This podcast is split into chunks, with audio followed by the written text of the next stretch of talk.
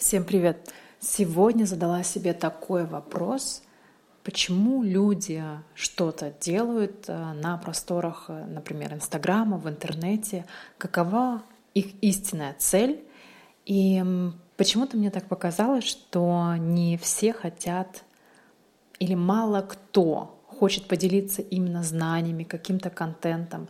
Большая часть людей приходит именно за славой то есть э, и я это понимаю в процессе общения, как человек реагирует на те или иные сообщения.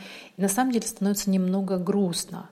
То есть, э, да, мы все хотим немного себя прославить, это, конечно же, хорошо, но мне все-таки приятно, да и хотелось бы также думать о себе, что мне не все равно, что я несу в массы, и мне хотелось бы быть полезной но я понимаю, что все-таки мы все люди, и у нас вот этот вот баланс не всегда соблюдается. И мне бы хотелось, конечно же, чтобы у меня не было этого тщеславия, которое я вижу у блогеров, инстаблогеров. Это не самые известные люди в стране, а, скажем так, известны в узких кругах. Мне бы хотелось, конечно же, от этого уходить или, скажем так, не приходить к этому, не стремиться за славой, успехом, э, но все-таки думать о том, что какую полезность я несу сейчас в данный момент. И некая дилемма, конечно же, возникает.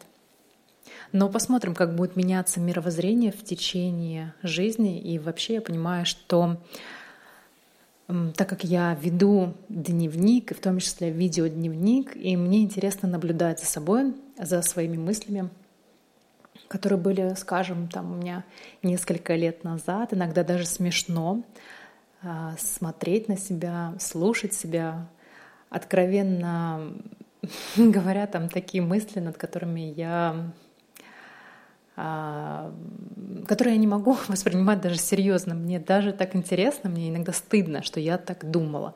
Но вот такого плана запись своих мыслей, она дает а, возможность а, вернуться к ним и произвести некий анализ. А какая я была, когда мне было всего лишь 30?